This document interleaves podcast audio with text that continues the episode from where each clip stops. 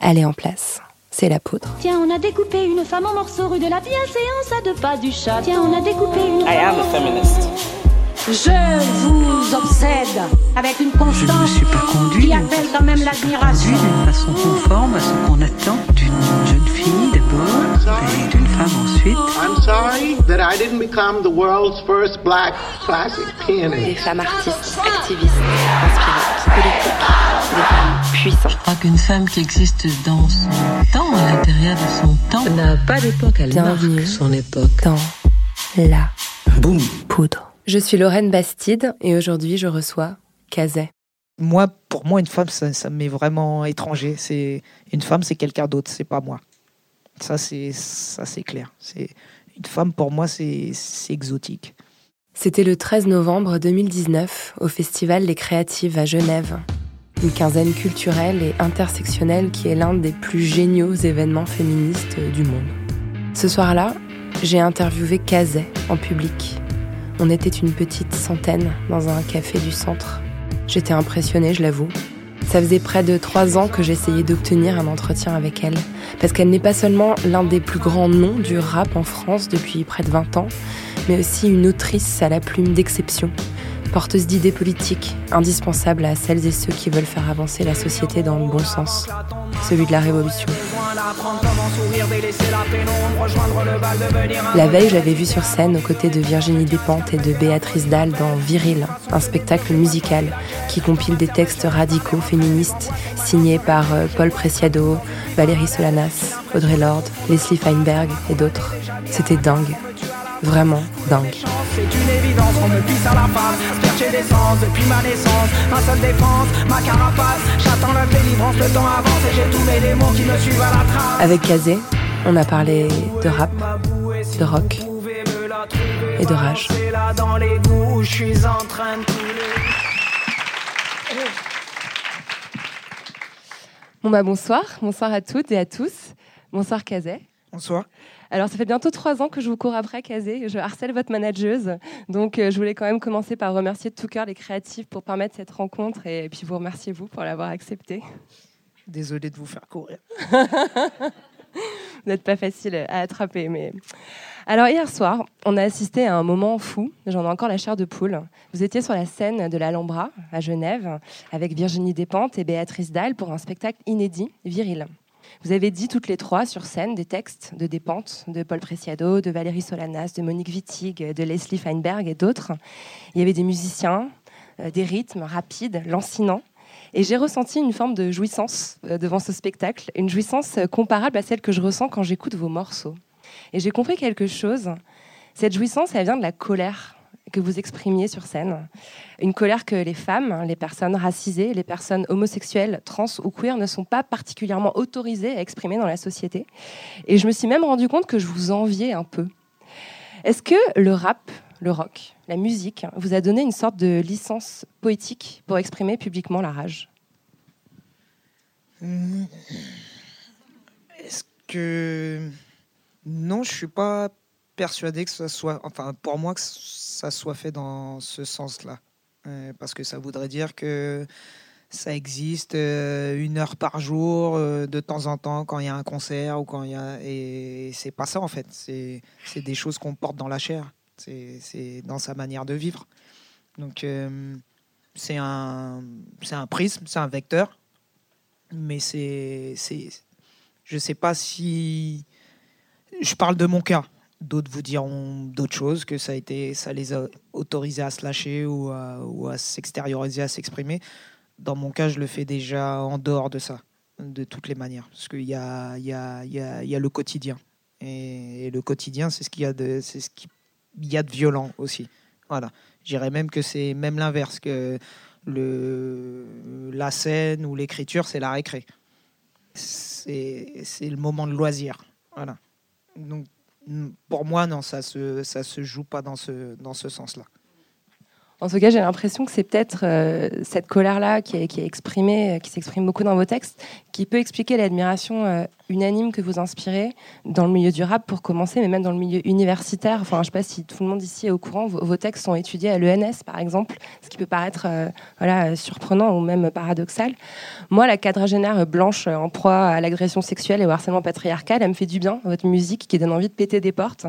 Euh, Est-ce que ça vous va que je me la réapproprie comme ça, alors que je vis pas, par exemple, le racisme, le colonialisme dont vous parlez dans vos textes? Bah moi, c'est pas mon problème en fait qui écoute ma musique.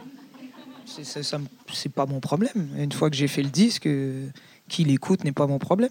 C'est pas pas à moi de d'aller euh, d'a- d'aller juger ou d'aller expliquer comment il faut il faut il faut m'écouter ou ce qu'on doit ressentir. Ça c'est plus mon problème. Ça par contre c'est peut-être euh, c'est peut-être un petit fond de culpabilité qui fait poser cette question. Et cette culpabilité c'est pas mon problème non plus Ouais, une culpabilité, et puis aussi une, une interrogation. Enfin, Ouais. moi, j'ai toujours aimé écouter le rap, alors que voilà, j'ai un milieu bourgeois, j'ai pas des banlieues qui sont écrites dans le rap. Qu'est-ce qui fait que- qu'il y a quelque chose en moi qui vibre si fort quand j'ai quand j'entends exprimer Bah, cette, je, cette rage je- euh, ça, ça, ça, je, je, je ne sais pas. Interviewez-moi, je vais, je vais- ouais, je, je, vais pas, je vais pas vous l'expliquer ça. J'en j'en sais rien. Euh, j'ai pas, j'ai pas de réponse à ça en fait. Je, je, je sais pas. Je sais pas parce que très honnêtement, je me pose pas la question de savoir ce que, ce que ressent le bourgeois blanc. Je pense que le bourgeois blanc doit se décentrer. Il n'est plus le centre. Il ne l'a jamais été. Il n'est pas le centre. Donc euh, ces émotions ou ces sensations, c'est pas ma priorité. Voilà. Et après, euh, après effectivement, euh, que, que des femmes blanches ou des hommes blancs bourgeois se sentent, euh, se sentent touchés par le rap, ben, très bien. Mais euh, je veux dire, c'est pas de, c'est, c'est pas de leur sensation qu'il s'agit là tout de suite.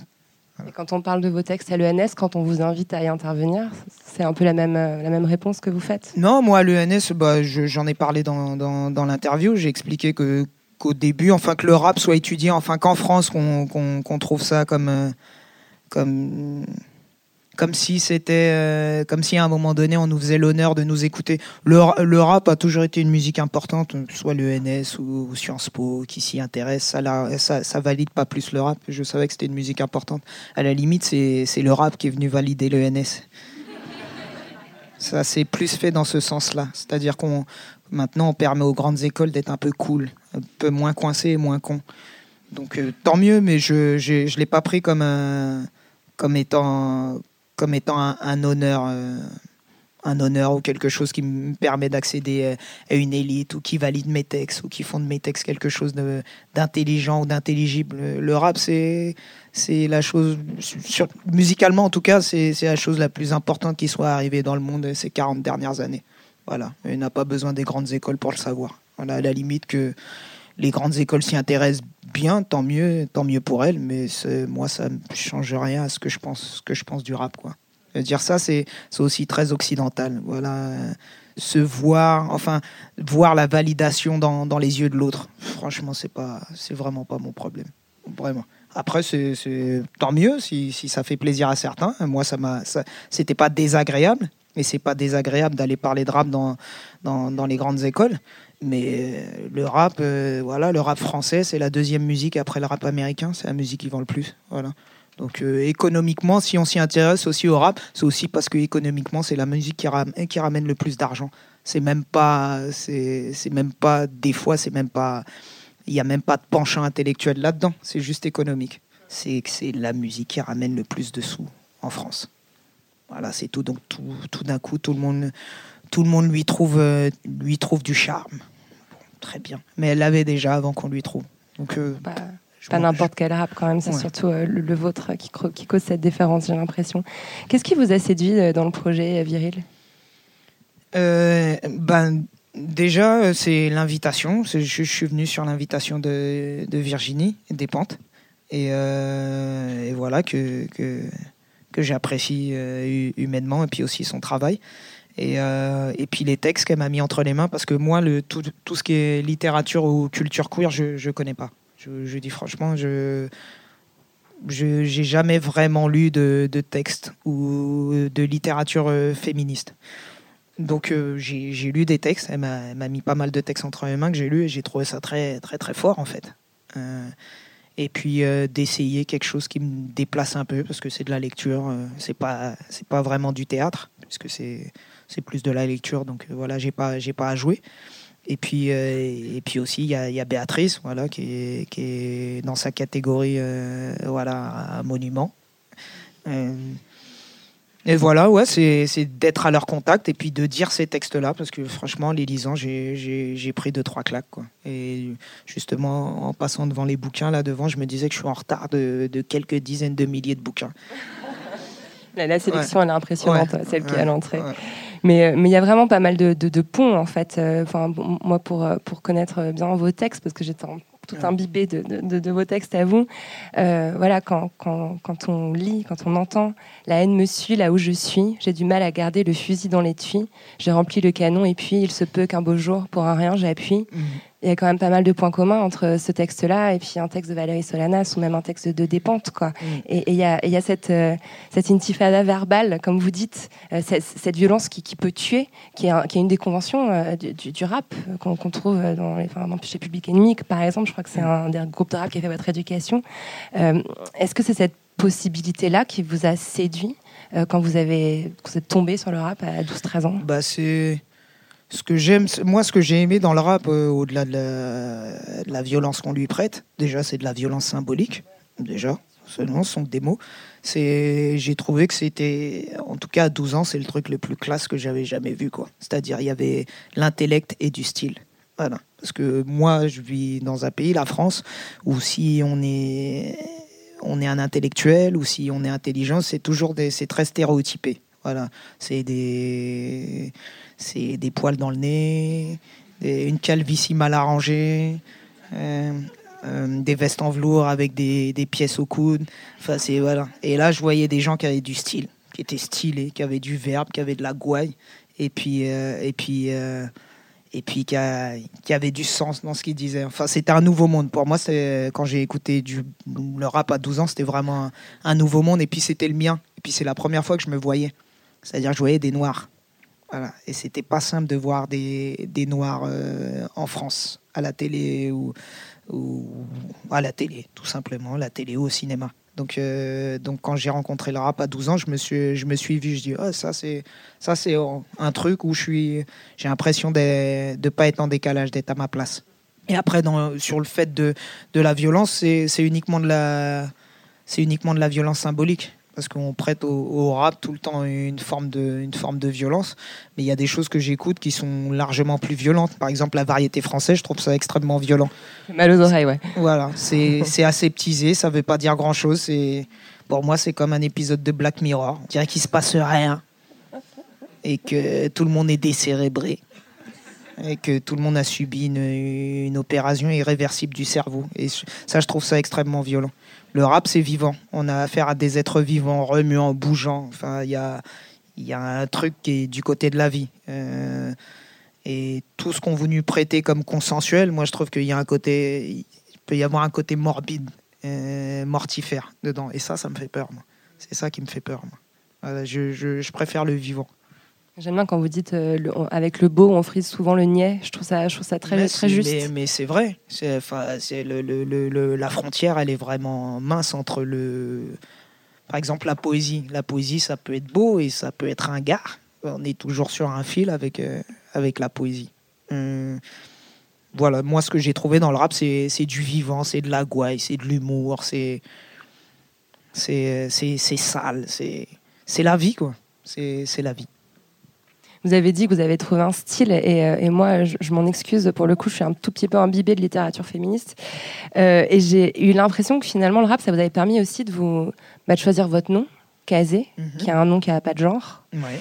Euh, et puis une voix aussi, euh, la voix de, de votre voix de rappeuse, c'est une voix très identifiable déjà. En, sur n'importe quelle collaboration, on sait que vous êtes là quand on vous entend. Et une voix qui n'est pas conventionnellement féminine non plus. Et je me suis posé la question est-ce que le rap vous a pas permis, d'une façon hyper salutaire, à 12-13 ans, au moment où on est censé euh, devenir femme, de vous construire une identité de genre qui vous convenait peut-être mieux Non, ça, c'est. Pardon, je c'est- la psy, hein, je suis Ouais, désolée. non, mais, mais je vais vous répondre non, puisque moi, je suis comme je suis depuis toujours, en fait. Et C'est-à-dire que si la question c'est pourquoi je ressemble à un bonhomme, bah, j'ai pas la réponse. Puisque... Non, c'était plus moins ça que euh, finalement vous avez trouvé un, un espace où c'était ok que vous ressembliez à un bonhomme. Mais même si euh, j'avais pas trouvé d'espace, je me, je me le serais fait cet espace. Parce qu'il n'y a pas le choix, il n'y a pas de négociation. Il n'y avait pas à négocier, ma famille n'a pas pu négocier avec moi. Personne n'a pu négocier en fait. Il n'y avait rien à négocier. C'est, je, je suis comme ça. C'est, je suis, on est. Je pense qu'on est des millions, des milliards. Il y, a- des gens qui sont comme ça. Qu'est-ce qu'on fait avec eux? C'est-à-dire qu'il s'avère que j'ai fait, j'ai fait du rap, mais j'aurais pu faire autre chose et ça aurait été sans négociation aussi. C'est-à-dire que très vite, j'ai vite compris que j'avais pas le choix. C'était soit, soit je me conformais et j'y arrive pas. C'est de la violence. Ça, pour moi, c'est de la violence. Cette espèce d'injonction euh, permanente et insidieuse à essayer d'expliquer qu'il faut être autrement. C'est comme si on me parlait tout le temps une langue que je comprends pas. Et cette langue, je la comprends pas depuis que je suis enfant. Je comprends pas ce qu'on me veut. Voilà, je comprends pas. On- on- des fois, on me voulait des choses. J'ai l'impression que c'est pas à moi qu'on parlait. Mais vous dites souvent justement que dans le rap on vous emmerde pas avec ça. mais parce que j'ai, je pense avoir fait en sorte qu'on m'emmerde pas avec ça. Voilà, c'est pas, c'est, ça, ça s'est pas fait tout seul. La liberté, c'est du combat. hein. La liberté, c'est se battre. On se bat pour être libre. Ah, ça vient pas tout seul. Ça vient pas en chouinant. Ça vient pas en demandant gentiment. Euh, ça vient pas en suppliant. Ça, ça vient en jouant des coudes. Ça peut peut-être trancher avec un certain nombre de stéréotypes euh, euh, que, que, voilà, que, que je décris évidemment, mais on a tendance à imaginer ou à décrire le rap en France comme un milieu particulièrement justement stéréotypé où les hommes sont comme ci, euh, les femmes comme ça. Le, rap, il n'est pas plus stéréotypé que le rock, pour en, a- pour en avoir un peu fait, euh, que, je sais pas, le milieu de la finance. On est, on est ici en Suisse où, où c'est le milieu de la banque. Euh, les stéréotypes, ils sont partout. Ce qui est bizarre, c'est qu'on voit que les stéréotypes du rap. Moi, des stéréotypes, j'en vois toute la journée. Je vois des hommes en costard cravate, je les trouve très stéréotypés. Je vois des femmes en fourrure à perche, je les trouve stéréotypées. Mais le seul stéréotype qui apparemment a voix au chapitre, c'est une casquette à l'envers. Moi, je, moi, je comprends pas. Moi, je vis dans un pays, en France, où dès que je vois un avocat à la télé, il a une espèce de coupe comme ça. Vol au vent. Euh, voilà. Dès que je vois un- quelqu'un dans la littérature, il a une chemise blanche un peu ouverte. euh, Stéréotypes, je, je sais pas, mais les seuls qui sont en capacité de voir, c'est les stéréotypes du rap. Je comprends pas. Moi, des stéréotypes, c'est toute la journée. Il y en a tout le temps dans chaque milieu.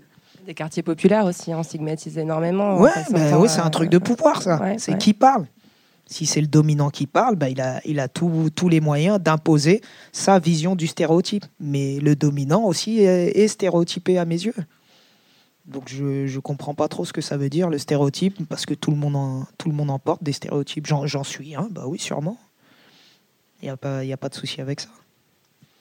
Il y a un texte en particulier qui fait référence à votre enfance. Il s'appelle Rêve illimité dans l'album euh, Libérer la bête euh, de 2010.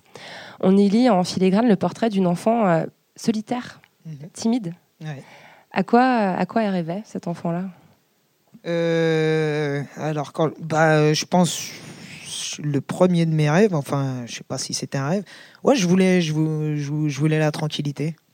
C'est-à-dire que euh, c'est sûr que ce que je voulais, c'est, enfin, pas qu'on me foute la paix, mais je comprenais pas que je puisse être un problème.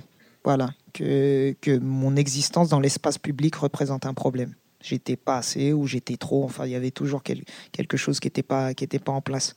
Et du coup, ça, ça, bah, ça crée, ça crée un peu, ça crée de l'enfermement en fait, parce qu'on se dit qu'on n'est pas, pas adapté pour le monde.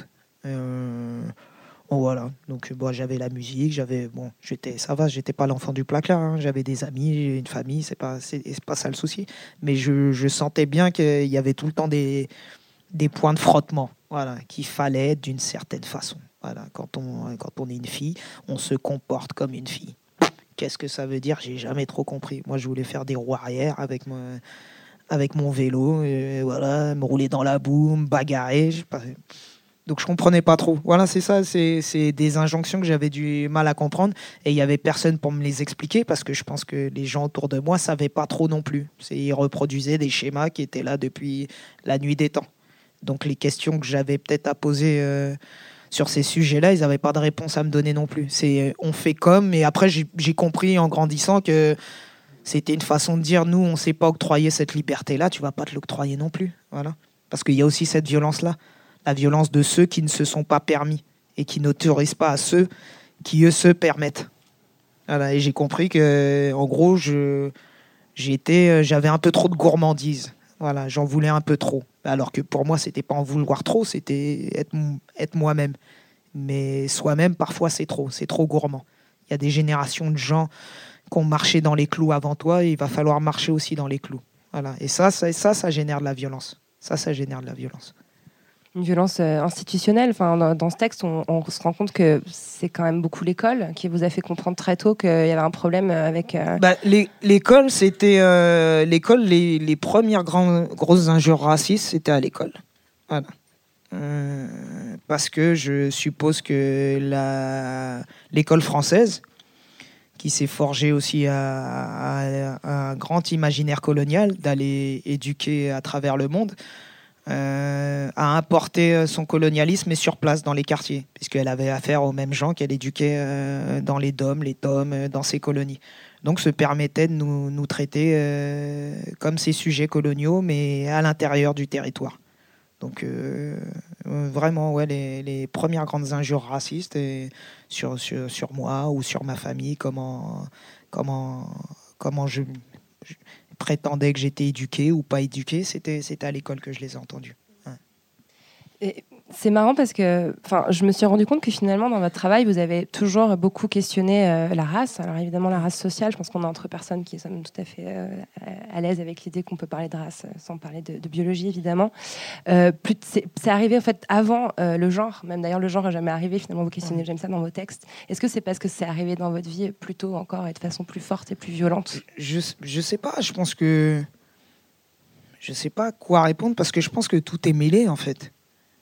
Tout est, tout mêlé, où on peut intervertir. Euh, Il y a des gens qui viennent, sont déjà venus me voir après des concerts en disant bah, quand tu dis noir, j'entends basque, quand tu dis noir, j'entends homo- homosexuel, quand tu dis. Je sais pas. Mais bon, dans mon cas, c'est plus. ça cumule. Je cumule les mandats. C'est ce qu'on appelle l'in- l'intersection, c'est ça le croisement. Bon. Euh, mais peut-être parce que parce que noir c'est noir c'est pas dans une euh, chambre à coucher. Noir c'est il y a la sexualité c'est plus dans l'intimité. Là noir je, le- porte tout le temps dans, dans l'espace public. Donc c'est un rapport direct. Voilà. Et puis euh, parce que c'est ce à quoi je suis moi je suis je suis une minorité, je vis dans un monde de blancs, donc euh, j'ai très vite compris que j'étais noir. Après, qu'est-ce que j'en fais? Bah, Là, il a fallu réfléchir à qu'est-ce que je fais de tout ça. Mais, euh, mais oui, enfin, je ne sais pas trop quoi répondre parce qu'on vient souvent me poser des, questions sur le genre et moi, c'est ça s'est toujours fait très naturellement. C'est pas des choses que j'ai que j'ai eu à réfléchir. Je vous ai dit, par exemple, le, par le par le, le- la pièce virile qu'on fait, c'est vraiment maintenant que je lis, je lis des choses. Voilà, je, je, lis des choses sur, sur euh, qu'est-ce que c'est qu'être trans ou qu'est-ce que c'est euh, qu'est- qu'est-ce que c'est qu'être féministe, qu'est-ce que c'est qu'être euh, homo, qu'est-ce que c'est qu'être transféministe, ou et voilà, les gens qui cumulent tous les mandats aussi. Ça, c'est très récent pour moi. Moi, je me suis toujours, en tout cas dans mon milieu, à moi, vécu comme seul dans ma catégorie. Parce que j'ai jamais été en contact avec d'autres gens qui avaient, des problématiques différentes. Donc euh, les questions du genre, c'est pas, c'est pas, c'est pas des questions que j'ai, j'ai pensées. Je les ai, Vous- vous je les ai pas pensées, moment- mais je les ai peut-être euh, incarnées plus que pensées. Ouais, exactement. Vous, les, vous, les, vous les effleurez souvent dans vos textes. Et puis vous aviez parlé une période, euh, il y a 2-3 ans en interview, vous disiez que vous travailliez à ces questions-là, que vous essayez de Ouais, faire un album ouais, sur bien, ce que c'est qu'être une meuf. Ouais, enfin, je me suis, quand j'ai dit ça, je me suis un, un peu trompé. Je me suis a un peu laissé porter par la norme. J'aurais dû dire qu'est-ce que c'est qu'être euh, pas une meuf? voilà. Mais je pense que je voulais parler un langage qui soit compréhensible pour tous. Mais franchement, des fois, je suis un peu euh, désemparé parce que je ne sais pas c'est quoi être une meuf. J'en sais rien en fait. En tout cas, moi, si vous parlez autour de moi ou bah, je sais pas si on me perçoit vraiment comme une femme. J'en- sais rien. Je sais pas. Je peux, je peux oui, je, je peux dire quels sont mes chromosomes, mais sinon, à, à part ça, je, je moi, pour moi, une femme, ça, m'est vraiment étranger. C'est une femme, c'est quelqu'un d'autre, c'est pas moi. Ça, c'est clair. Une femme pour moi, c'est exotique. Vous avez grandi euh, dans la banlieue de Rouen, si je ne me trompe pas, dans votre enfance. Euh, vous avez aussi passé 2-3 ans dans l'enfance en Martinique. On trouve des, des traces de, de ce, de ce séjour, j'ai envie de dire, dans le morceau Chez moi. Euh, c'est là-bas, chez vous, plus qu'à Rouen, plus que le 93 où vous vivez aujourd'hui? Bah, c'est c'est au- aussi chez moi. Mais euh, c'est le seul endroit où on me dira pas salle noire. Donc c'est très confortable. Voilà. C'est un endroit où la question de race, elle va pas se poser et c'est très reposant. Voilà, c'est très reposant. Mais le, mais le 93, c'est chez moi, par exemple. Le, le 93, euh, c'est plus chez moi que la France, bizarrement. Voilà. Euh, la France, c'est bizarre. C'est chez moi quand je suis à l'étranger. Parce qu'il n'y a qu'à l'étranger qu'on me, qu'on me reconnaît euh, d'être française. C'est-à-dire si je vais aux États-Unis en Amérique du Sud et je dis euh, je suis euh, d'où viens-tu de France Oui, c'est c'est pas c'est pas c'est pas c'est pas un choc, c'est pas un étonnement. Ah, alors qu'en France, si je dis on, a toujours tendance à me demander mais vous êtes d'où? Vous êtes d'où? Donc pour faire l'imbécile, je dis je viens de du 93. Mais je sais que la question c'est pas c'est pas celle-là. Et il se pose toujours la question de l'origine en France. Alors que quand je vais à l'étranger, en étant noir, si je dis que je suis français, c'est pas un étonnement. Donc je suis plus française à l'étranger qu'en France. Vous dites avoir un peu de retard sur la lecture féministe, mais vous n'en avez pas sur la pensée décoloniale. Euh, Vos textes, ils sont imbibés euh, de, de références à Franz Fanon, à Aimé Césaire, euh, à Édouard Glissant. Euh, je me posais la question, à quel moment et comment ces, ces auteurs-là sont rentrés dans votre vie? Bah franchement par le rap. C'est quand j'ai commencé à écouter du rap, euh, notamment Public Enemy, et certains rappeurs, ils citaient des, des gens. Je dis mais qui c'est, qui ces gens-là qui, c'est- qui, qui sont les, les frères de Soledad, George Jackson, qui sont euh, les Black Panthers, euh, France Fanon, c'est qui c'est, c'est le rap. Et je suis allé voir qui étaient ces gens-là, et c'est par le rap que j'ai découvert France Fanon, qui est martiniquais. Ça Qui est martiniquais. Voilà, c'est c'est- vraiment c'est le rap, c'est le, c'est le rap, euh, le rap américain. C'est quand j'ai essayé de disséquer ou en lisant les interviews des rappeurs, ils disaient quelle était leur, euh, leur lecture après certains certains rappeurs et, euh, et ça faisait partie de leur lecture. Et voilà, et j'ai découvert un Martiniquais euh, par le biais du rap américain. Qui avait écrit des textes qui, décrivaient une réalité qui était la vôtre. Enfin, la boucle était bouclée Ouais, aussi. Quoi. Voilà. Ouais, c'est ça. Bah, les, les, toutes les, les sociétés euh, post-esclavagistes, quoi, puisque c'est les, sont les, la Caraïbe, les, enfin les Amériques dans leur ensemble, Amérique du Nord, du Sud et, et la Caraïbe, qui, qui ont à peu près la, la même histoire. Donc euh, voilà, c'est c'est- vraiment c'est par le biais du rap. Voilà, C'est- c'est c'est- pas c'est pas à l'école, c'est Ouais. pas c'est pas des bouquins qu'on m'a mis dans les mains à travers des conversations, c'est vraiment le rap. Ah bah, Donc le rap a fait euh, mon collège, éducation, ouais. Vraiment. Alors, vous tirez de ces lectures un thème euh, qui est vraiment récurrent dans votre travail, notamment dans, dans le prochain album que j'ai eu la chance euh, d'écouter, mais on en parlera tout à l'heure, qui allie euh, rap et rock. Euh, ce thème, c'est l'hybridité, ou la créolité, comme dirait Glissant. Elle apporte quoi, selon vous, cette lecture de la société? Je je sais pas ce que ça apporte, je sais ce que c'est, c'est tout. Il y a des gens qui sont des hybrides et je, je, je, je peux pas dire ce que si- s'il y a un apport ou pas, on sait pas. Enfin, est-ce que ça a une utilité ou pas, j'en sais rien. Mais c'est un fait, c'est la réalité. Déjà, moi, je euh, suis originaire des, Antilles. Enfin, mes parents et nous, on est déjà un, un, entrelac d'Amérindiens, d'Africains et d'Européens, plus d'apports d'Indiens après l'esclavage, plus d'apports d'Africains encore après l'esclavage, et puis en plus tout ça maintenant est revenu en France avec. Il y a des gens qui sont créoles de fait. Voilà, j'habite en, en quartier, en banlieue, où on est aussi très mélangé, donc c'est encore une nouvelle créolisation. Enfin, de tout temps, de toute façon, il y a eu des transhumances, l'humanité s'est s'est mêlée, quoi. Euh, Je ne sais pas à quel moment les gens ont voulu figer les choses, mais ça a toujours, ça a toujours bougé, tout, tout le temps. Et, euh, et moi, c'est ce qui, en tout cas, moi, c'est ce qui me met, euh, c'est ce qui me met à l'aise. C'est tout ce qui est, tout ce qui est mélange, tout ce qui est hybride, tout ce qui est figé a tendance à, à, à m'effrayer. Parce que je, c'est à ce moment-là, je me dis à quel moment va venir le le, à quel moment l'autre va devenir l'ennemi. Je me dis, c'est, peut-être dans ma tête, hein, mais j'ai l'impression que plus c'est hybride, plus on se neutralise les uns les autres, puisqu'on a des morceaux des uns des autres.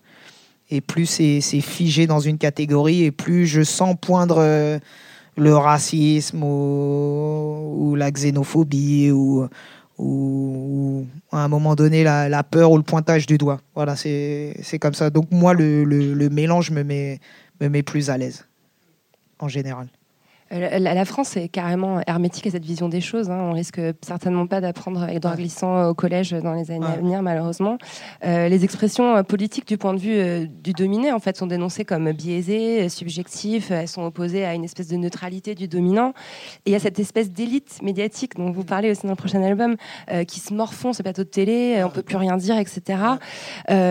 Euh, je ne sais pas quelle est ma question en fait. Comment, qu'est-ce qu'on, qu'est-ce qu'on fait euh, Comment On, on fait rien, il n'y a rien à faire. on continue Euh, on continue de penser, on continue euh, d'avancer, on continue de vivre. Euh, c'est pas eux qui décident où- à la destinée des autres, même s'ils ont les moyens de le faire. Mais, euh, mais ce dont ils parlent, c'est d'un d'un monde qui n'a jamais existé. Ils parlent d'un monde perdu à leurs yeux, mais c'est un monde qui a jamais existé. C'est un monde qui est fantasmé. C'est un monde qui n'existe pas. Mais il existe que dans leur pouvoir à eux, c'est-à-dire leur, pouvoir médiatique, euh, leur pouvoir économique et leur pouvoir politique. Sinon, concrètement, euh, réellement, leur monde n'existe pas. Et, et c'est bien pour ça que c'est une vraie violence pour eux tout le temps. Essayer de rappeler que oui, notre monde existe et essayer de le rappeler au forceps tout le temps. Notre monde existe, mais leur monde n'existe pas. Sinon, il y aurait pas, ils seraient pas obligés de, de s'épancher avec autant de violence. Parce que pour moi, c'est comme, euh, enfin là, on assiste un peu partout à ça en Europe, c'est comme euh, des gens retranchés dans une forteresse et dans un déni, autant dans une forteresse que dans un déni. Ça, ça va aller, ça va aller, on va y arriver, on va, on va, on va, on va le construire ce monde, on va, on va, le, on va le préserver, on va le préserver, on va. le- Mais c'est, fini, c'est, c'est terminé, c'est fini. Donc il leur restera et ça va devenir de plus en plus violent. Il leur restera que la violence pour essayer de l'imposer. Ils pourront le faire que par une, une violence euh, vraiment, euh, vraiment, vraiment, vrai. Ouais, ouais, ça, ça va être très violent. Ça va être très, très violent. Bah, Ouais.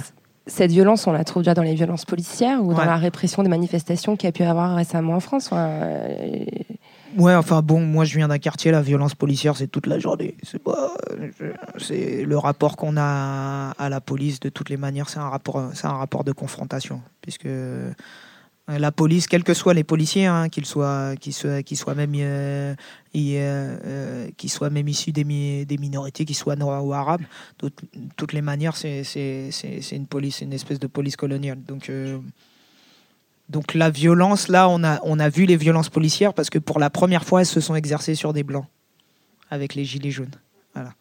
Parce que là, on assiste à, la colère de moi, ce que j'appelle euh, les, les, les petites gens, les petits blancs. Il y a les grands blancs, ceux qui tiennent la politique, les médias, et il y a les petits à qui, à qui on a beaucoup menti. On leur a dit pendant 30 ou 40 ans que une fois qu'on se sera occupé des, de l'immigration, de la diversité, des minorités, des, bon, des tonnes de noms qu'on emploie pour nous désigner, euh, le monde, le monde, l'Europe, la France euh, sera un monde merveilleux.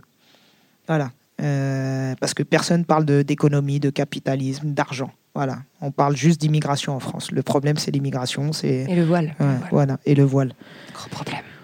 Donc, vu que ils n'ont pas pour projet, en tout cas, le projet n'est pas encore euh, lancé concrètement de nous déporter quelque part.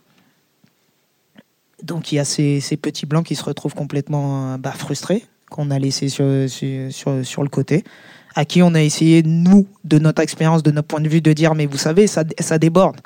Si, nous, on est touché aussi durement, vous le serez aussi.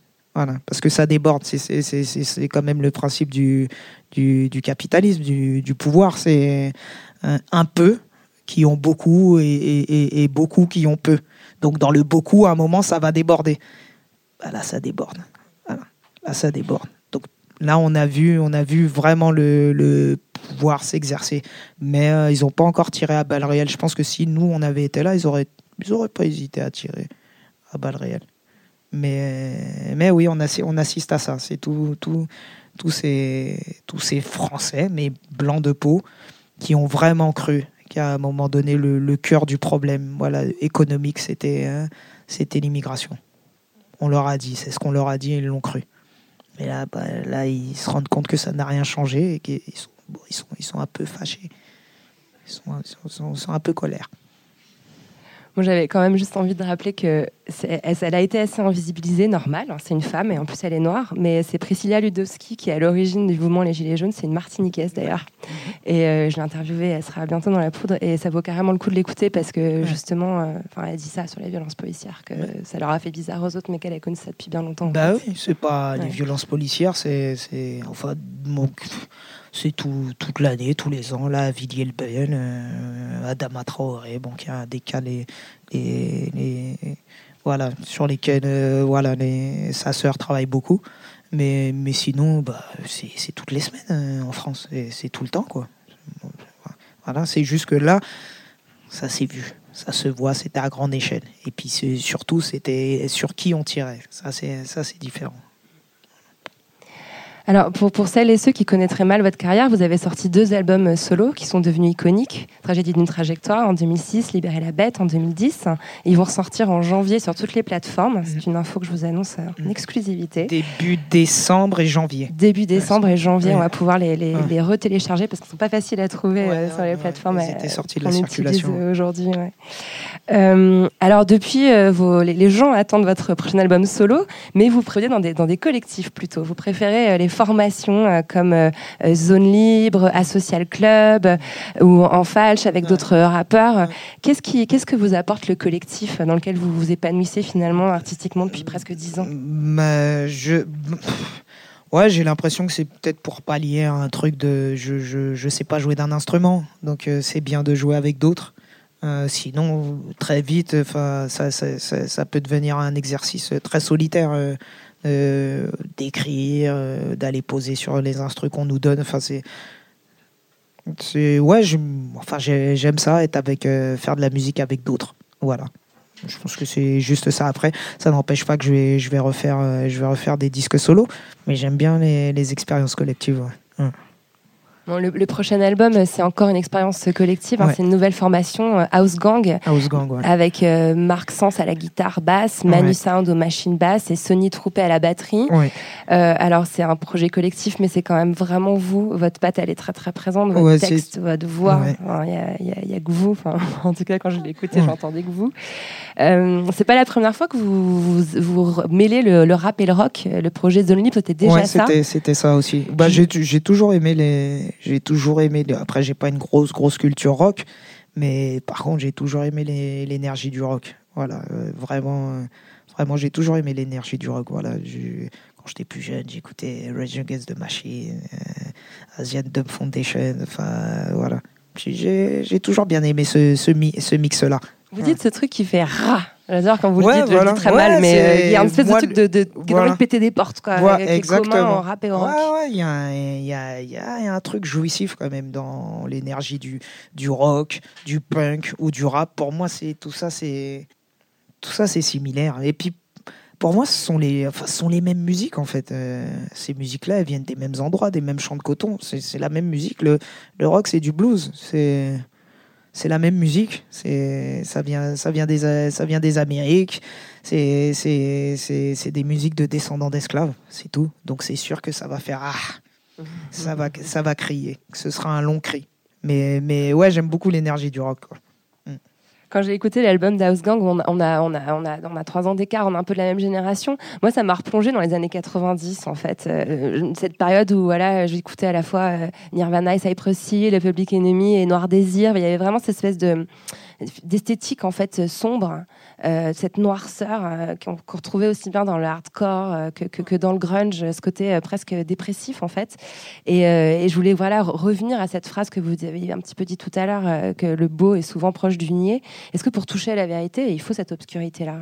Je sais pas s'il faut l'obscurité parce que ça, ça peut être aussi une forme de posture et de maniérisme et de cliché. Mais en tout cas, moi, je sais que c'est naturellement, c'est ce qui me, c'est ce qui, c'est ce qui m'emporte. Voilà, il a, Après, d'où ça vient, j'en sais rien, c'est pas à moi de l'analyser. Mais, euh, mais voilà, ce qui m'intéresse, c'est, c'est la brèche, c'est la faille. Voilà, c'est, c'est, moi, c'est ce qui me plaît. C'est le sombre, la... enfin, pas tout le temps, hein, mais, euh, mais c'est, en tout cas, musicalement, c'est toujours un truc qui. qui c'est, un, un décor, c'est, c'est un paysage qui, qui me plaît pour, euh, pour me balader, pour déambuler. Voilà, je trouve que, en, tout cas, j'y déambule plus facilement. Voilà. Et je, musicalement, après, euh, dans la vie, j'adore euh, la plage et le soleil, il n'y a, pas- y a pas de souci. Mais pour écrire ou pour. ouais. C'est, en tout cas, pour moi, il se passe plus de choses. Ça provoque, ça provoque plus de choses euh, là, à, ces- à cet endroit-là. Voilà. Il y a, un- côté intime dans cet album. Il y a pas mal de jeux. Il y en a plus que d'habitude. Il y a au moins 3-4 chansons où on retrouve ce, jeu. Et il y a un titre, euh, vraiment, je, je, donnerais cher pour le réécouter, mais, mais je peux pas, qui s'appelle Aidez-moi. Euh, vous y parlez euh, de folie, de doute, d'insomnie, peut-être même de, de- de suicide. Je me rappelle en l'écoutant avoir vraiment posé une larme. Qu'est-ce que vous y avez mis? Après, ces, ces- ces- ces textes-là ne sont pas nécessairement autobiographiques. hein. Euh, J'incarne aussi des personnages, mais de- même en incarnant des, des personnages, il y a toujours un, un peu de soi. Bah, des fois, ça va pas, on est down, et puis c'est tout, ça arrive. Des fois, euh, comme tout le monde, je suis sur le canapé, j'ai pas envie. Ouais, mais on n'a pas trop le droit de le dire, j'ai Ouais. l'impression. Je pense que Bah, c'est encore quelque chose qu'on qu'on qu'on nous, autorise pas trop à mettre dehors. Si, Genre, j'ai envie de me il- flinguer, ça passe hyper mal au dîner, en il fait. faut, c'est. mais- C'est voilà, c'est des, mo- c'est des moments qui arrivent. Il n'y a, il y a rien là-dedans. À partir de ça, on peut élaborer quelque chose. Hein. C'est pas nécessairement parce qu'on le dit que ça va arriver. Mais des fois, on est down. Des fois, on n'a pas envie. Des fois, c'est pas des envies de suicide. C'est des envies de repos. voilà. Mais, mais, mais un vrai repos. Et des fois, on se dit, la mort, ça doit être un repos pas mal. Euh, mais, mais rien que de le dire, c'est déjà, c'est déjà rien que de, de- d'en parler, c'est déjà une façon de, l'éloigner en fait. Mais c'est pas, c'est pas aussi sérieux qu'on voudrait le faire croire. C'est juste des fois on est, je pense que ça arrive à tout le monde. Des fois on est fatigué. Des fois on est, des fois on est fatigué, c'est tout. On est fatigué. Alors je sais, on est dans des sociétés, il faut être efficace, il faut se tenir, il faut être au, au boulot à 8 heures du matin, c'est important. Voilà, parce que ce qui, dans nos sociétés à nous, ce qui compte, c'est comment on fonctionne. Voilà, si on se drogue et qu'on est à 8 heures du matin au taf, c'est pas grave de se droguer. Si on va mal mais qu'on est à 8 heures du matin au taf, c'est pas grave d'aller mal. Si on est fou mais qu'on est à 8 heures du matin au taf, c'est pas grave d'être fou. Voilà, faut juste être efficace. On est juste valable parce qu'on est efficace. Non, moi, ce qui m'intéresse, c'est la réalité der- derrière tout ça. Je veux pas être efficace.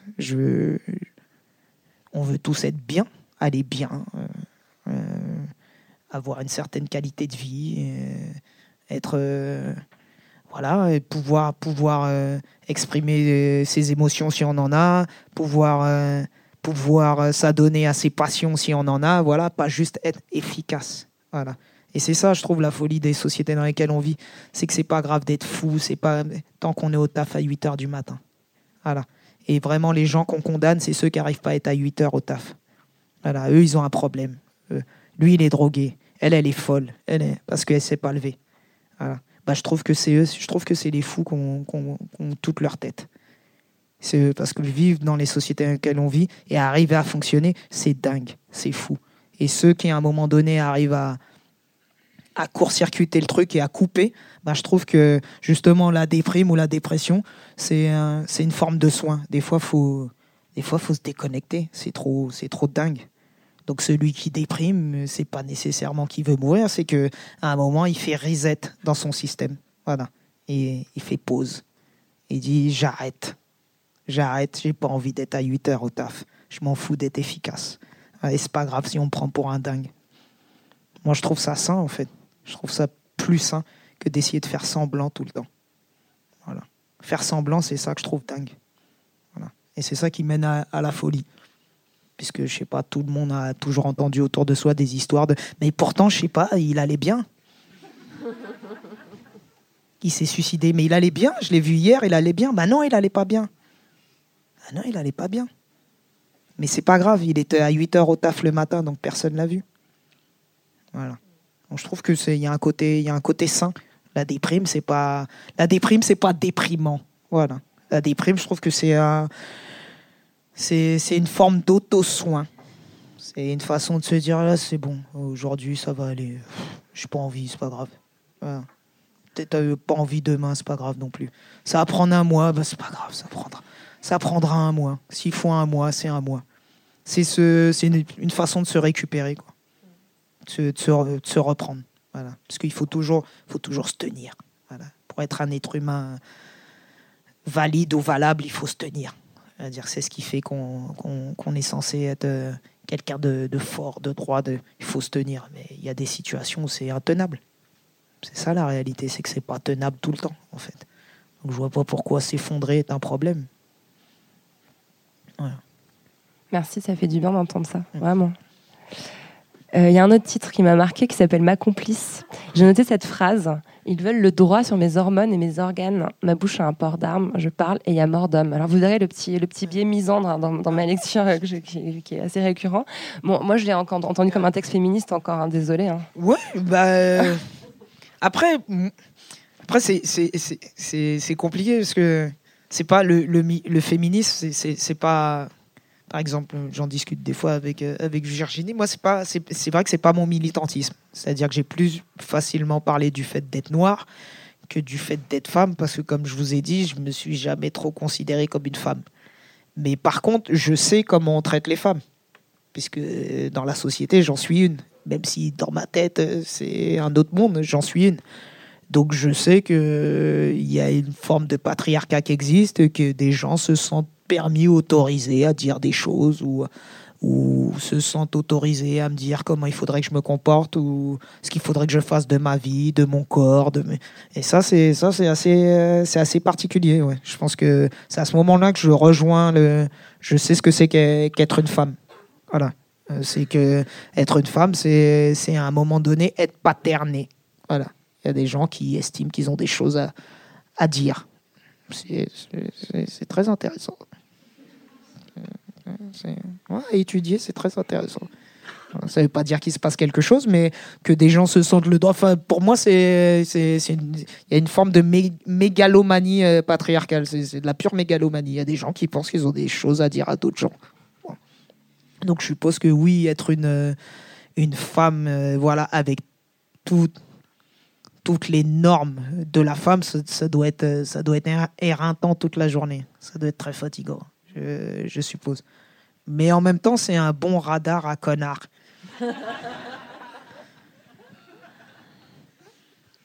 Ça doit faire le tri assez facilement. Parce qu'il y en a qui se permettent tellement de choses et puis en toute impunité que je me dis c'est bien, ça, fait, ça permet de faire le tri. C'est aussi, euh, c'est aussi une position qui est très intéressante. Ça n'enlève pas les rapports d'oppression et de pouvoir, hein, parce que euh, est là le vrai problème. Mais je veux dire, dans le quotidien, ça permet de, faire, le, tri rapidement. Il y, a, être une femme et puis il y a être une, femme noire. Euh, il, y a, deux ans, vous avez parlé ici même euh, avec Eva Doumbia et Maboula Soumaoro euh, et Rokhaya Diallo d'ailleurs euh, autour euh, bah, de la réflexion afroféministe et, euh, et de cette identité afropéenne euh, qui a été un peu, fondée et, vulgarisée, j'allais dire, en France par Eva Doumbia. Euh, Est-ce que cette identité-là, elle, vous- convient? Vous vous y glissez facilement? Après, c'est pareil, c'est comme le fait d'être femme. Je, je, je sais pas, moi j'ai l'impression que, en gros, je- j'embrasse tout, tout le temps. Mhm. Euh, vraiment. Je, je sais pas, j'en suis quoi. Je suis avec tout le monde. Je, je suis avec tout le monde tout le temps. Si c'est petit, si c'est blessé, si c'est faible, si c'est boiteux, euh, si c'est si c'est lépreux, gangréné, bah c'est moi. Euh, donc euh, tout, tout, tout l'impuissance me parle. Voilà, c'est ça. L'impuissance, l'impuissance me parle. L'impuissance, c'est moi. Voilà, je, m'y- retrouve tout le temps dans l'impuissance. Quelle que soit, quelle que soit la forme que l'impuissance prenne, c'est moi. Je m'y retrouve. Peut-être pour ça que le de vous nourrir des textes, en fait, vous, vous, vous nourrissez de vos textes cette réflexion-là. Enfin, euh, dans l'album euh, Libérer la bête, euh, il y, a, il y a ce, ce texte Créature ratée. Euh, on, on dirait un texte afroféministe, en fait. Ça, ça, Il y a une espèce de description, en fait, du regard exotisant sur les corps noirs et les corps des femmes noires en particulier. Enfin, Les corps noirs en général, hein, ça, corps de femme. Ah, Parce que dans, au bas de la chaîne, il y a les femmes noires. Mais les corps d'hommes noirs, hein, vous verrez souvent dans des publicités euh, en France, euh, on vend du chocolat avec des tablettes, un, un gars torse nu.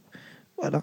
Euh, un homme noir, ou enfin le, corps noir. Le corps noir est, est très fétichisé, hum, souvent. C'est très sexualisé. Alors, celui de la femme, déjà, alors celui de la femme noire, bon. Mais oui, enfin, comme je vous ai dit, l'afroféminisme, pareil, c'est pas, c'est pas mon militantisme, mais moi, je suis toutes les impuissances. Donc, euh, si c'est petit, si, si c'est, si c'est piétiné, si c'est foulé aux pieds, si c'est, si c'est lacéré, brisé, cassé, bah, c'est mon camp. C'est, c'est, mon camp, de fait. Donc, euh, l'afroféminisme, ouais, enfin, tous les camps sont les miens. Tous les camps. L'impuissance, c'est, mon camp, de fait. En tout cas, vous, vous êtes, vous êtes souvent à leur côté, vous les soutenez, vous participez au festival, Bah, c'est surtout. c'est- notable. Bah, je, euh, enfin, j'essaie. Enfin, je, je sais pas si j'essaie ou je sais pas. Enfin, je suis là où ça me porte. hein. Il y a des trucs aussi que je que je fais pas, euh, mais euh, mais il y a des trucs que je que je fais. C'est pas pas nécessairement pas nécessairement pensé, mais dans le positionnement, en tout cas dans, dans la tête, c'est de fait que j'y suis ou pas, que je me positionne euh, publiquement ou pas. De fait, c'est ce que c'est ce que je suis. C'est ce que je suis. Et c'est ce que sont plein de gens, même des gens qui ne militent pas. Parce que c'est pas tout le monde qui milite ou tout le monde qui, euh, ou tout le monde qui va s'écorcher sur des barricades ou tout le monde qui revendique. Mais l'impuissance, l'impuissance, elle est partout en fait. L'impuissance, elle est partout. Dans l'un de vos morceaux de 2006, Pas à vendre, vous expliquez que votre approche sans concession de votre carrière, je pense que quand on vous écoute parler ce soir, euh, cette, ce- cette absence de concession, elle est assez frappante. Est-ce qu'il y a des choix que vous avez faits que vous regrettez? Euh, bah, c'est comme tout. Des fois, quand il y a des grosses galères, bah, c'est comme tout le monde. hein. Euh, des fois, on pense aux billets de 10 euros qu'on a perdus quand on en a besoin. Donc, par mauvaise foi, ça m'arrive de me dire j'aurais dû, mais ça, c'est parce que juste à ce moment-là, le compte est dans le rouge. Mais sinon, en général, non. Non, vraiment, non. Je. Non, j'essaye de faire confiance au moment où j'ai fait le choix. Je me dis si à ce moment-là, c'était important de faire ce choix-là, si c'est ce choix-là qui te mettait à l'aise, c'est que tu as fait le bon choix. Parce que choisir, c'est dur. On sait jamais à partir de quoi. On... Des fois, on se fait des nœuds au cerveau à faire des calculs pour choisir, alors que c'est très simple. Il faut juste le, le sentir dans le corps. Ça me met à l'aise ou mal à l'aise. Je fais que ce qui me met à peu près à l'aise. C'est comme ça que je choisis. Donc, non, je regrette pas. En général, non. Je souris parce que vous dites souvent que le rap doit pouvoir avoir le droit d'aller vers la variété, de devenir pop, mainstream, de faire des tunes. Mais bien sûr. Pourtant, il me semble que c'est pas du tout le chemin que vous ayez choisi pour votre Mais ça, c'est moi. Ça, ça, ça me concerne moi. Moi, j'ai mes, moi, j'ai mes, mes incapacités à moi. Il y a des trucs que je ne peux pas faire. Je, si j'avais, si j'avais l'audace, le culot, le, le- le- la, l'inconscience, je sais pas comment ça s'appelle de les faire. Peut-être que, mais c'est pas moi. Ça me concerne pas. Ça me concerne pas. Mais par contre, que le rap puisse accéder aussi à, la pop, comme l'a fait le rock, bah, très bien. Je veux dire, c'est, c'est aussi, euh, je trouve. euh, il y a aussi un petit rapport colonial à vouloir que ce soit toujours les mêmes qui, qui mangent les miettes. Voilà. Le rap, il a le droit à la pop comme tout le monde. Le, le rock, c'est en bourgeoisie, ça n'a posé de, problème à personne. Donc on laisse le, rock le rap sans bourgeoisie tranquillement, qui puisse aussi créer sa bourgeoisie, qui puisse s'acheter des villas, des voitures, nourrir des familles. C'est très bien pour eux. C'est très bien. Je vois pas pourquoi ce serait toujours les mêmes. On a fait le même procès au jazz ou, en tout cas, dès qu'il y a des musiques noires, il faut qu'elles puissent euh, rester euh, pauvres et larmoyantes pour le plaisir et, euh, l'écoute de de classes dominantes riches qui adorent entendre des cris de douleur venir du fin fond de l'esclavage. Alors c'est beau un cri de douleur, mais un cri de douleur des fois ça remplit pas le frigo. Donc euh, ceux qui ont décidé de faire des thunes, bah, je suis je suis avec eux, c'est très bien fait. Après moi, c'est moi personnellement, il y a des trucs que je sais pas faire et que j'ai pas envie de faire, mais ça c'est chacun des choix personnels. Mais par contre euh, euh, politiquement, que le rap puisse en bourgeoisie, c'est pas un problème. Le rock l'a fait, ça n'a pas été un problème. Finalement, une grande partie de votre travail artistique s'exprime sur scène. Euh, J'ai eu la chance de vous voir l'année dernière, euh, ou il y a deux ans peut-être, au festival euh, Massilia Afropéa à Marseille. C'était vraiment une claque que- dont je me suis en fait jamais remise. Vous exprimez une force, une rage sur scène qui est assez extraordinaire. L'enfant timide est où quand vous faites ça? Ah, mais à chaque fois, c'est une victoire sur la timidité. Moi, je bah, pense que c'est aussi pour ça que j'aime les concerts. Parce que chaque concert, c'est une victoire sur la timidité. Voilà. Cha- Chaque, concert, c'est un exercice de plus. C'est une façon de se montrer, de s'exposer. C'est se montrer. Parce que, oui, c'est ce qu'on fait en concert. On est, c'est de l'exhibition. On se, on, se montre. Il y a une part de mise en scène aussi. Parce qu'il y a ce qu'on est sur scène, c'est pas ce qu'on est nécessairement euh, en dehors de la scène. Mais, mais j'ai peut-être aussi un, un côté exhibo aussi, exhibitionniste. Mais je pense qu'aussi ça m'a ça m'a aidé à, ouais, à, être debout, à m'assumer, à dire eh, vas-y, montre-toi, t'es es là, t'es debout, t'es classe, n'aie pas honte, n'aie pas peur de toi, montre-toi. La, scène, je pense que ça m'a aidé à me, tenir debout. Voilà, le fait de, de me montrer. Juste de me montrer. Après, c'est juste le temps de la scène. Après les concerts, faut redescendre. Faut redescendre. Faut redescendre sur terre. Mais sur scène, parfois, on est un peu sur orbite. Et c'est bien aussi. Ça fait du bien à l'ego. On est content, on est beau, on est sexy, on est. Ça fait du bien.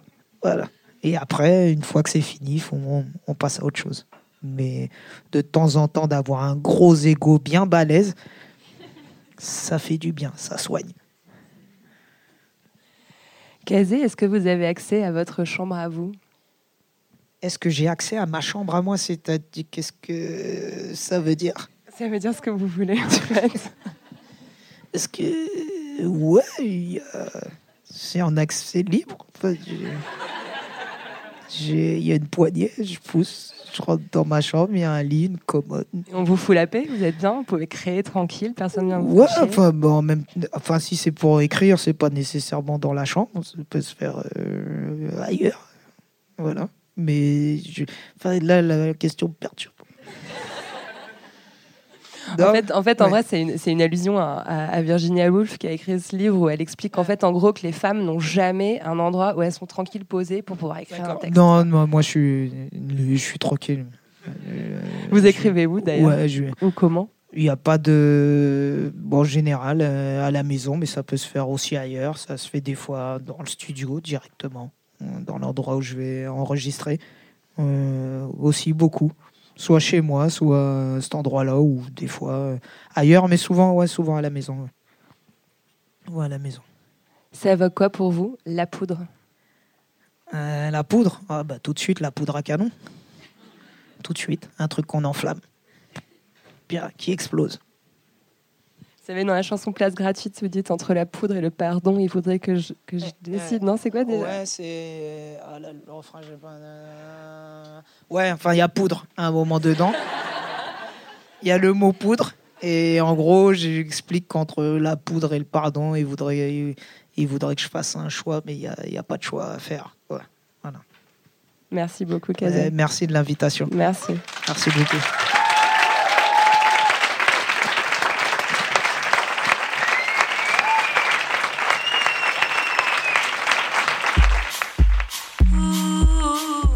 Merci à Kazet d'être venu faire parler la poudre avec moi. Et merci à Anne-Claire Adé et Dominique Rovini des Créatives pour cette orchestration. La poudre est un podcast produit par Nouvelles Écoutes. Merci à Aurore Meyer-Mailleux pour la réalisation de l'introduction, à Gaïa Marty pour la préparation, la prise de son et le reste, et à Marion Emery pour le montage et le mixage.